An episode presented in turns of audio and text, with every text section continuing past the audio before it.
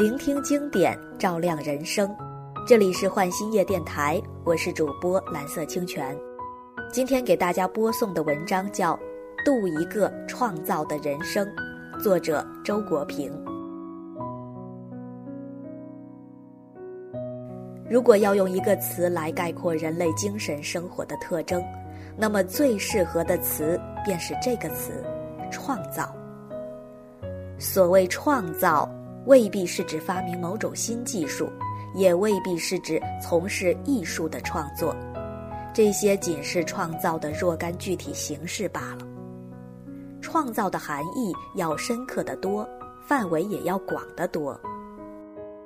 人之区别于动物，就在于有一个灵魂。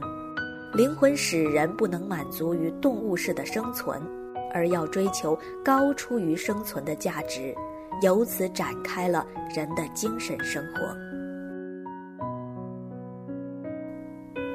大自然所赋予人的只是生存，因而人所从事的超出生存以上的活动，都是给大自然的安排增添了一些新东西。无不具有创造的性质。这样的活动当然不是肉体，而是灵魂发动的。正是在创造中，人用行动实现着对真善美的追求，把自己内心所珍爱的价值变成可以看见和感觉的对象。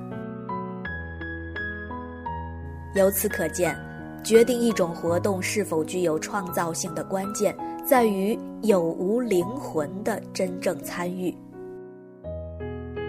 一个画匠画了一幅毫无灵感的画，一个学究写了一本人云亦云的书，他们都不是在创造。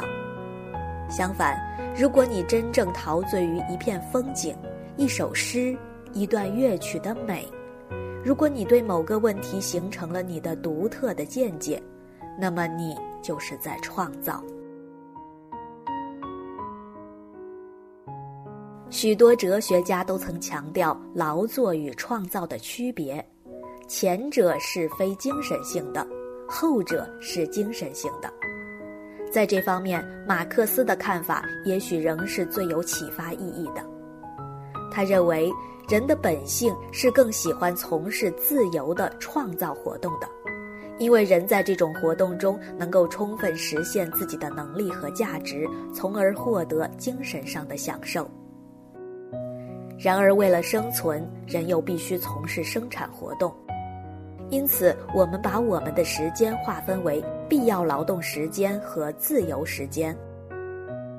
一个理想的社会应当把必要劳动时间缩短到最低限度，以便为每个人从事创造活动腾出充分的自由时间。这个道理对于个人也是适用的。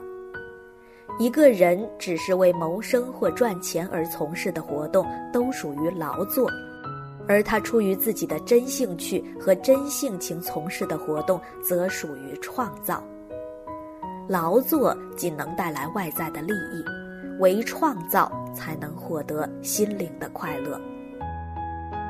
但外在的利益是一种很实在的诱惑，往往会诱使人们无休止的劳作。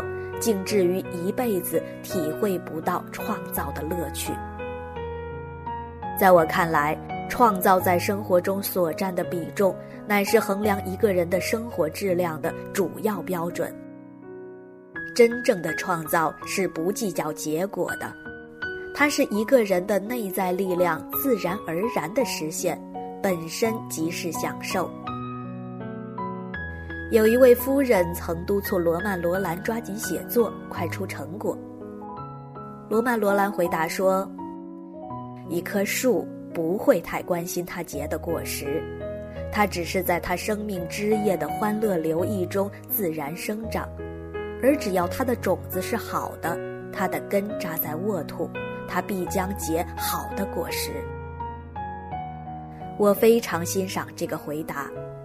只要你的心灵是活泼的、敏锐的，只要你听从着心灵的吩咐去做能真正使他快乐的事儿，那么不论你终于做成了什么事儿，也不论社会对你的成绩怎样评价，你都是度了一个有意义的创造的人生。